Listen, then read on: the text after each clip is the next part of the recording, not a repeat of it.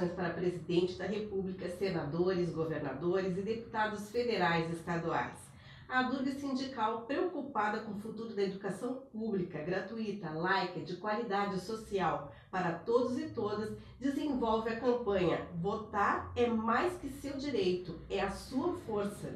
Vote em candidatos que defendem a educação pública e a ciência. A gente espera que pelo menos as próximas pessoas que ocuparem esses lugares minimamente olhem para a educação como um projeto de nação e acolham essas reivindicações históricas. Para falar mais sobre essa iniciativa, vamos conversar com a professora Ana Karen Nunes, diretora de comunicação do sindicato. Olá, professora, bem-vinda ao podcast da Durga Sindical. Obrigada, Simone. Então, conta pra gente o que levou o sindicato a desenvolver esta campanha nas eleições. Então, muito bem. Uh, nós temos uma nova gestão, né, uma nova diretoria que assumiu o sindicato uh, em agosto agora de 2022 e uma das plataformas da, da nossa campanha, né, da nossa chapa que concorreu a esse, a, a esse posto uh, foi justamente uma redefinição das diretrizes de comunicação com os nossos diversos públicos. E uma das coisas que nós entendemos como necessária é nos comunicarmos mais com a sociedade, de forma geral, né, sobre as pautas que afetam diretamente, especialmente a questão da educação, né, uh, sem deixar, claro, de descuidar daquele que é o nosso público principal, que é o nosso filiado, né, os professores de educação superior, mas comunicar mais com a população em geral sobre a importância da educação e também da ciência, claro.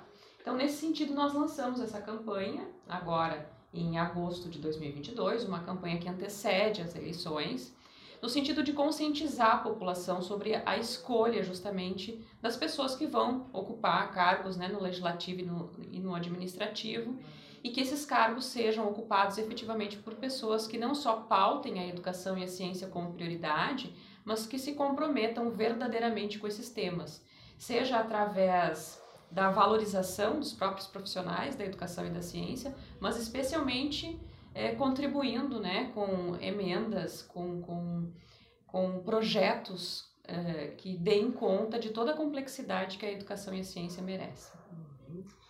E entidades que integram, integram o Proefs Federação, incluindo a Durga Sindical, lançaram também um manifesto em defesa da educação pública e da ciência, que denunciam o corte total na educação, na ciência e na saúde de 7,4 bilhões para 2023. No Ministério da Educação, os cortes contabilizam 1,7 bilhão em ciência, tecnologia e inovações, 3 bilhões, incluindo verbas do Fundo Nacional de Desenvolvimento Científico e Tecnológico, FNDTC, para o financiamento da pesquisa científica. E, na sua opinião, professora, é possível com essas ações de conscientização da, da sociedade, mesmo dos parlamentares que já estão e aqueles que estão por vir agora nas eleições, é possível ainda reverter este quadro de redução, de enxugamento do orçamento? Bom, a gente sabe né, que direitos perdidos é, são muito difíceis da gente reverter de uma hora para outra. Então, a gente sabe também que essa nossa campanha ela tem um limite.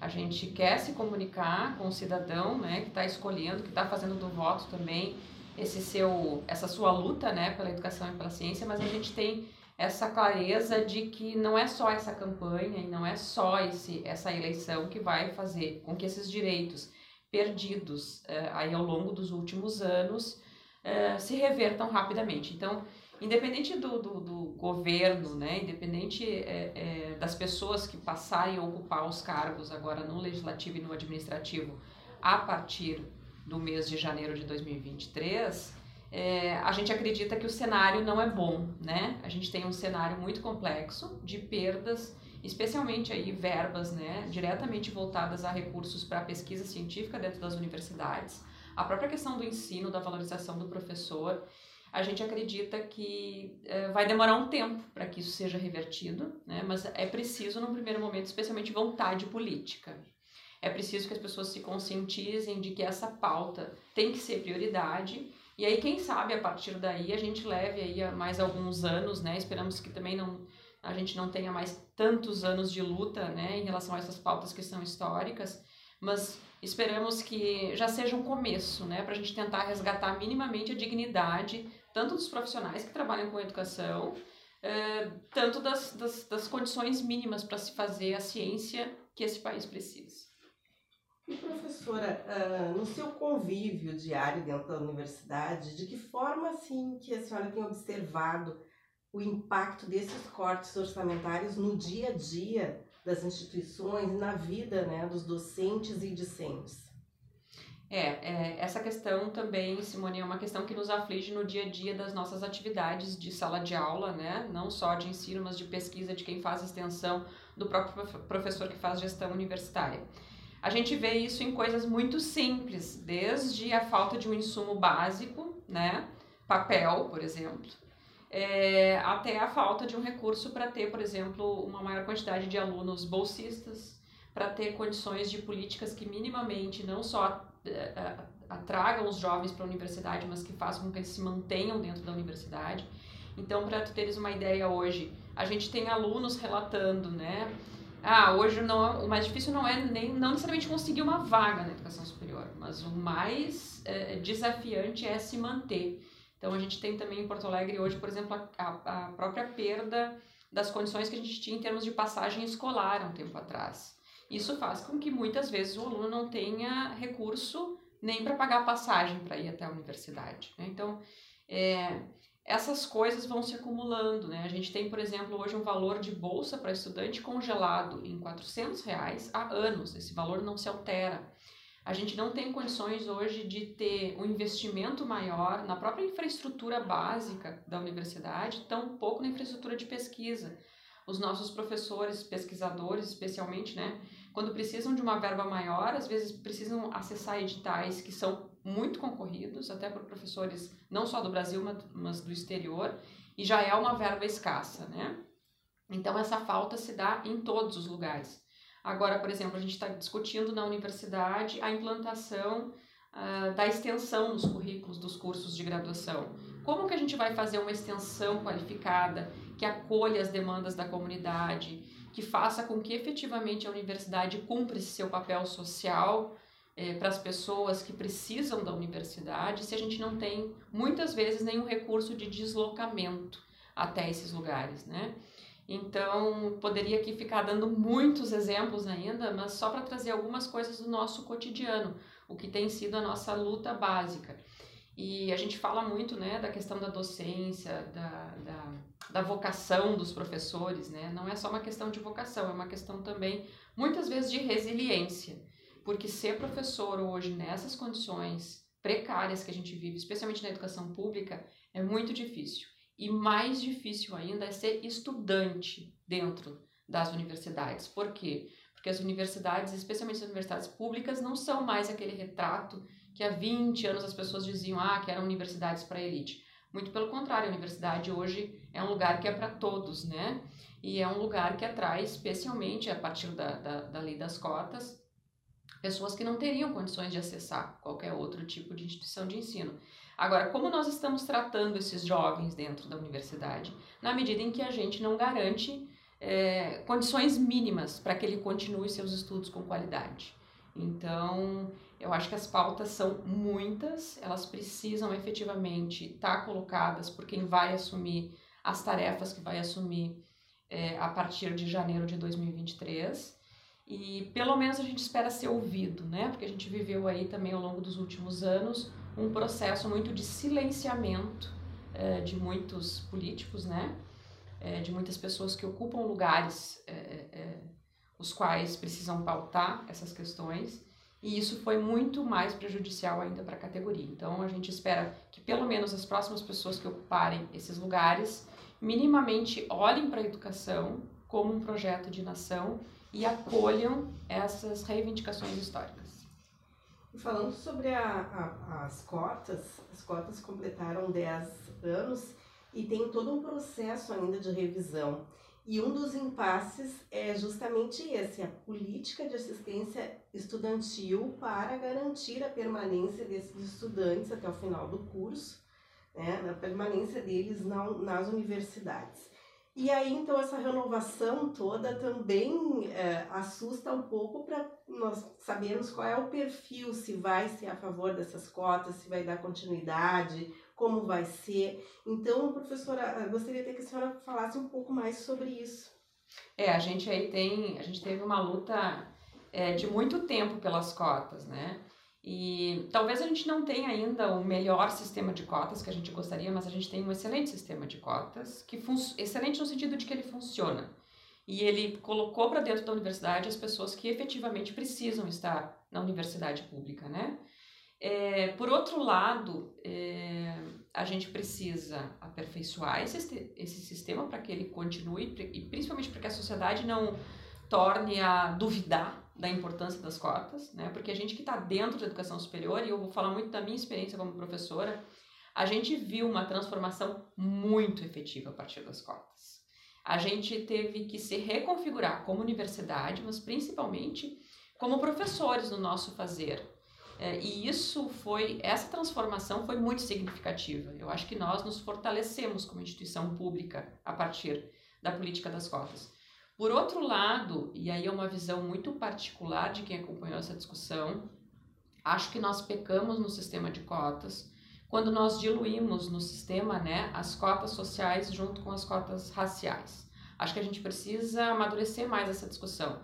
Nós precisamos sim ter uma reserva de cotas ainda maior do ponto de vista da cota racial. É necessário, é preciso, dentro de um país onde a maioria da população é negra. Então, essas pessoas precisam condições de acesso e permanência dentro da universidade. Certo. E em relação à categoria, porque as pessoas uh, comentam muito sobre a, o salário dos professores, a remuneração dos professores, e, e que ganham bem, não precisam. Uh, muitos têm essa visão né, equivocada disso, e a categoria está já desde 2015 sem recomposição salarial, né? E esse déficit, essa defasagem salarial chega a 40%. Professor, e por que é tão importante para a categoria essa recomposição salarial e, e a valorização da carreira dos professores que desempenham um papel essencial na educação e na formação das pessoas? É, primeiro eu acho que é uma questão de justiça, né? Porque é, se a gente for comparar com um trabalhador, uh, um professor, com um trabalhador de qualquer outra categoria, a maioria das categorias hoje, por exemplo, tem um repasse anual de dissídio. Nós nem isso temos, né, dentro da, da carreira do magistério superior. Sem contar todos os direitos que nos últimos anos perdemos. E aí eu sempre costumo mencionar é, a minha história pessoal quando alguém questiona isso, ah, que o professor não pode reclamar porque ele tem uma remuneração boa e tem uma estabilidade. É, eu tinha uma carreira em instituição privada antes de vir para a universidade pública. Obviamente, numa instituição privada, o valor de remuneração hora de um professor é muito maior do que dentro de uma instituição pública. Por outro lado, as instituições públicas nos dão acesso uh, a questões, uh, vamos dizer, um pouco mais amplas, em termos até de fazer pesquisa e extensão. Ou seja, não é só a estabilidade. E essa estabilidade, quem fala dela hoje, fala dela numa perspectiva de 30 anos atrás. Essa estabilidade não é mais a mesma. Por exemplo, um professor que se aposenta a partir do ano de 2013, quando a, a lei é, da própria questão do, do, do, a previdenciária mudou, né? O professor não, não, não, não se aposenta mais com todos os direitos adquiridos ao longo da carreira. Ele se aposenta pelo teto da Previdência como qualquer outro profissional, né? Obviamente que tem uma diferença, mas mesmo assim, essa estabilidade a longo prazo, é, as pessoas que, que mencionam isso não conhecem mais a, a, carreira que a gente tem hoje, né? A gente teve uma carreira que só perdeu direitos nos últimos anos. Então, essa discussão também precisa ser feita. Não é só uma questão de remunerar bem os professores, porque sim, os professores precisam ser bem remunerados, porque cumprem um papel essencial para a formação, é, não só para a formação, né? é, cidadã e para formação profissional, mas para formação de projeto de nação que nós queremos. É, mas a gente tem que discutir também a importância da valorização desse lugar do que é ser professor e a importância de que a gente não perca direitos. Tudo bem é, que algumas coisas eventualmente a gente vai precisar ajustar nas carreiras, né, a longo prazo. Agora, esses ajustes nos últimos anos, especialmente pensando nos professores de instituições públicas, só nos fizeram perder direitos. Então, quando eu falei anteriormente da questão da resiliência, é muito isso. Às vezes, um professor se pergunta muito dentro da universidade pública: o que ainda me mantém aqui? E muito provavelmente todos vão te responder a mesma coisa: não é salário. É uma série de outros benefícios. E por isso que eu trago também a minha, a minha história, né? Tem um pouco a ver com isso, pela experiência que eu tinha em instituições privadas antes. Então, acho assim, a gente precisa olhar com mais dados da atualidade para essa carreira de professor. Não adianta pautar a carreira de professor naquilo que a gente tinha de benefícios há 20, 30 anos atrás. Até para qualificação profissional. Exatamente. Então... Hoje, assim, até para. É legal tu, tu, tu, trazer isso, né? Porque, por exemplo, a gente que é professor é também pesquisador, extensionista. É, dificilmente a gente consegue verba hoje para ir, por exemplo, apresentar uma pesquisa num evento, para ir fazer um projeto de extensão interinstitucional, né? Uh, em outro estado ou mesmo em outro país. É muito difícil. E na maioria dos casos a gente tira essa verba do próprio bolso, né? Para também estar a serviço da educação e da universidade nesses outros lugares. E aí vem aquela questão que tu trouxe anteriormente, né? Das perdas também que nós tivemos na educação. Então, não é só o a gente esse salário muitas vezes é também para repor outras coisas que o próprio sistema não consegue é, nos aportar nesse momento. E eu, eu, entendo que o conjunto da sociedade às vezes não entende tão bem qual é o papel da educação pública para o desenvolvimento do país e da ciência, porque agora na pandemia foi comprovado o papel importante que a ciência teve e eu, eu creio assim que as universidades uh, foram fundamentais também. E aí, não tendo recurso, como funciona isso tudo, professor? Então, até falando sobre a pandemia, assim, qual é a sua avaliação em relação à ciência e por que, que é tão importante a ciência por, para o país e para a população? Eu acho que, de forma geral, a pandemia é, nos trouxe vários recados em relação à importância da ciência, da educação e do que é público. É, eu acho que se a gente for pegar, especialmente o caso do SUS, né, é o maior sistema de saúde pública do mundo. Claro que a gente enfrentou várias dificuldades durante a pandemia, mas o SUS não desassistiu ninguém. Se mostrou um sistema forte, robusto, mesmo diante de todas as dificuldades que a gente viu. Quem sustenta o SUS, né? Dinheiro público. Quem sustenta o SUS pesquisa de qualidade. Uh, através dos médicos, dos enfermeiros, de todos os profissionais que trabalham lá e que aprendem todos os dias também com pesquisas que são desenvolvidas dentro das universidades. Então, eu acho que esses recados, eles, talvez a grande população não tenha entendido eles de forma tão clara, mas assim, a assistência pública estava lá na hora da pandemia. Nós, como universidade, também fomos muito questionados, né?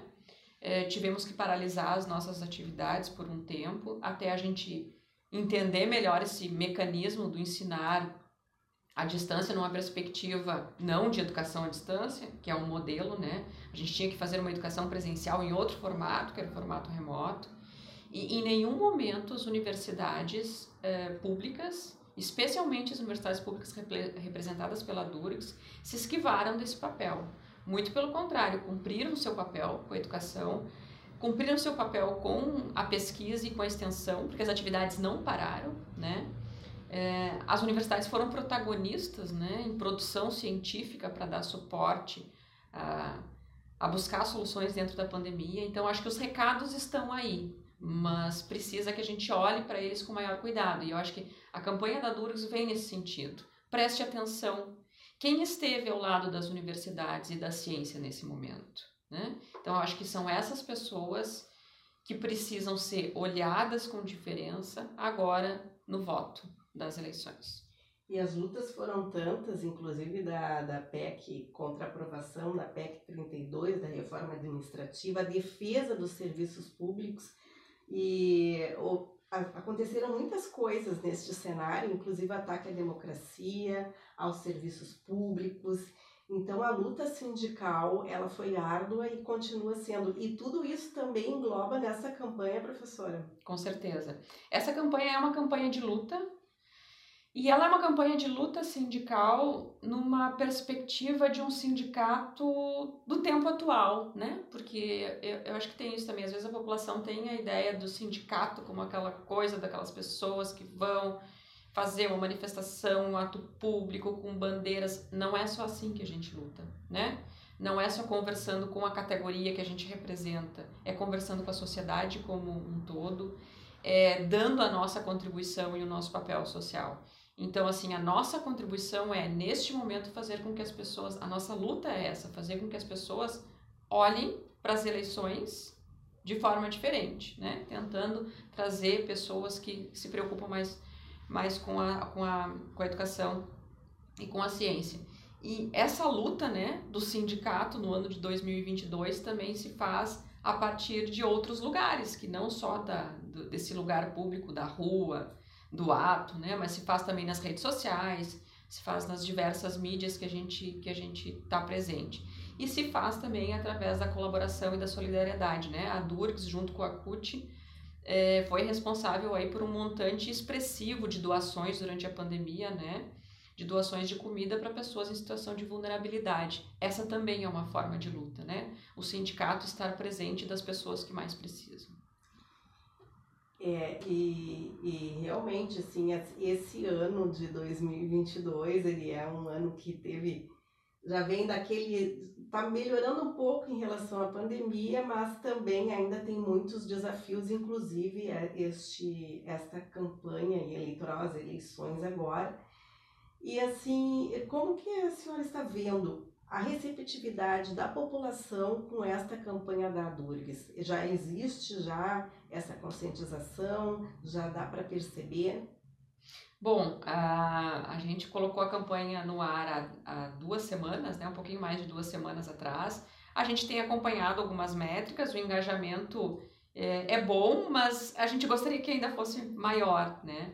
De toda forma, a gente não consegue medir, por exemplo, aquele banner, aquele cartaz que está na rua, no que, que ele impactou na vida de uma, de uma pessoa, se fez a pessoa pensar ou não sobre quem é, vai votar.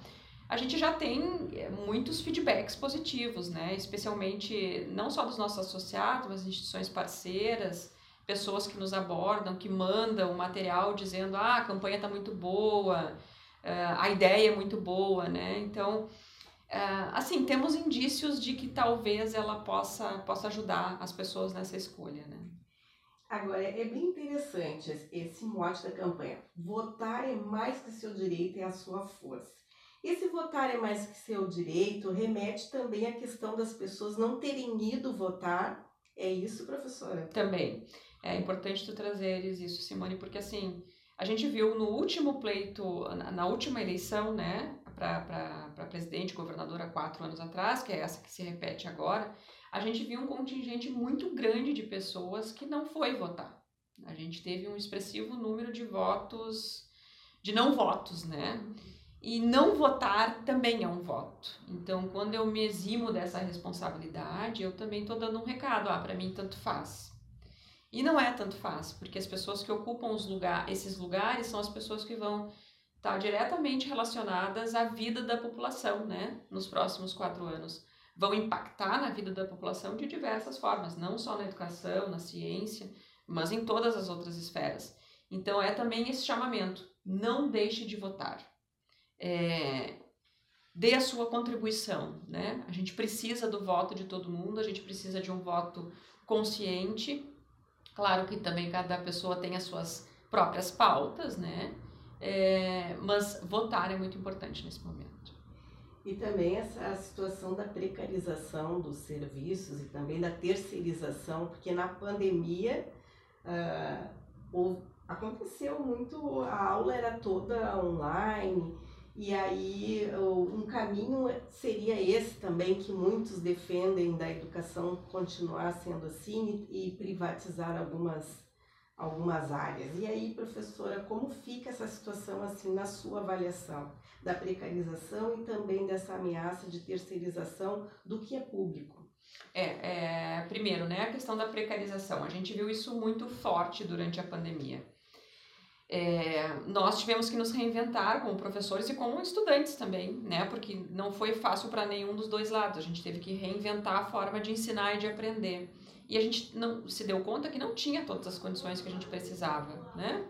Não tinha condições de equipamento, não tinha condições uh, da própria questão da internet, né? É, e aí, assim, a gente trabalhou muito, é, a gente estudou muito, né? Então, estou falando tanto da perspectiva do estudante quanto do professor, mas falando especificamente do professor, é, a gente teve que rapidamente remodelar a nossa forma de, de, de do processo de ensino-aprendizagem sem condições é, mínimas. Então, a gente saía atrás de, de comprar coisas, né? Mas principalmente é, a gente trabalhou mais no sentido até de horas investidas, né? De replanejar todo esse processo. Isso é uma coisa que acaba que não entra muito na conta, né? Então, a nossa jornada de trabalho foi praticamente duplicada é, mesmo frente a todos esses cortes que a gente discutia antes. Então, esse é um exemplo bom da, do aumento da precarização do trabalho docente durante a pandemia. A questão da privatização que tu traz, isso, essa é uma, é uma discussão que é, veio ainda mais aflorada agora durante a pandemia, especialmente com a defesa de algumas de alguns setores de que, bom, se deu certo ensinar remoto, então a gente poderia privatizar boa parte da educação superior poderia ser à distância, né? Outras, outros players do mercado poderiam assumir. É, primeiro, é impossível a gente acreditar numa educação de qualidade que seja uma educação privatizada, né? Para fins de interesse de interesse privado. Uh, educação é um bem público e precisa ser preservada como um bem público, né? Eu acho que esse é um e direito, e dever constitucional. Direito constitucional. de 88 tão atacada também. Exatamente. Então é direito e dever do Estado, né? Tem, tem algumas coisas que de fato estão na natureza do Estado. É, então essa questão da privatização é, é, é uma questão que nos revolta muito, né? Primeiro, porque em nenhum momento a gente está deixando de oferecer uma educação de qualidade, muito pelo contrário, né? A gente, eu acho, acredito que a gente, inclusive, eh, mostrou que é possível fazer uma educação ainda melhor também nesse, nesse molde do remoto, mas que ele não substitui o presencial e que, portanto, também não é qualquer instituição que vai vir com um curso pronto, que é o que a gente chama em educação à distância, que é o curso de prateleira, né? Tu vem com um curso pronto, o aluno consome, faz uma prova no final. Não, educar não é isso educar também precisa dessa questão relacional, né? E o ensino remoto nos mostrou muito isso. Então, não dá para privatizar essa relação também. E falando de eleições, falando em democracia, que é um processo democrático, e dentro das universidades, que tem todo um processo eleitoral, também aconteceu uh, das universidades não legitimarem os reitores eleitos, né? Uh, por uma decisão unilateral. Assim. E, e a autonomia dentro da, das universidades e a democracia uh, na sua avaliação, como será e qual é a perspectiva de tudo isso? A luta continua em relação a essa democracia dentro das universidades? Qual é o pensamento do sindicato da Durgues sobre essa questão? É, é, bom, primeiro que a Durgues defende o respeito integral a escolha da comunidade universitária em relação a esses cargos, né? Reitor, vice-reitor. É, isso é inquestionável, né? A vontade da comunidade acadêmica precisa ser respeitada. E a gente viu um desrespeito a isso, é, agora nos últimos anos. Por outro lado, uma outra pauta que também a gente tem que começar a, a, a priorizar é a questão da mudança da própria legislação que permitiu que outros reitores fossem nomeados né, a partir de uma lista tríplice. Então, essa é uma luta que também a gente precisa travar, não só como sindicato, mas como sociedade, de fazer com que essa legislação reconheça né, esse respeito à autonomia das, das universidades, para que, independente do governo, da pessoa que esteja lá, a gente sempre tenha respeitado a autonomia e o voto democrático das universidades. E, assim, essa é uma pauta que daria um podcast inteiro, né? Uh, mas, sim, uh, Simone, inclusive, é, é importante ressaltar também que o não respeito à escolha tem implicado em várias outras perdas, né? Do ponto de vista democrático e da autonomia dentro das instituições no sentido de que essas pessoas que ocupam esses lugares, como não foram legitimadas, né, é, é, pela comunidade acadêmica, acabam também tendo dificuldades no próprio processo de gestão agora. E isso impacta no dia a dia do andamento das atividades, né, no cotidiano da universidade. Então, professora Ana, a sua consideração final em relação a essa, essa campanha e que seja de muito sucesso e que nas, as, nas urnas tragam boas novas, bons resultados para que a educação seja esse bem público respeitado como um direito da população. Então, Simone, primeiro quero agradecer né, a oportunidade de estar falando sobre a, a campanha e fazer esse apelo né, para que a população, no próximo dia 2 de outubro, e também, se houver segundo turno, também no segundo turno, eh, opte pelos candidatos que defendem a educação pública e a ciência é, porque na medida em que a gente coloca isso como pauta prioritária, a gente também está dizendo que isso é importante nas nossas vidas. E eu duvido que alguém vai questionar que educação pública e ciência são importantes, né? Então, o recado final é esse, para que a gente vote, primeiro para que a gente vote, né? E segundo, para que a gente vote com consciência. Votar é mais que o seu direito, é a sua força. Vote em candidatos que defendem a educação pública e a ciência. Obrigada.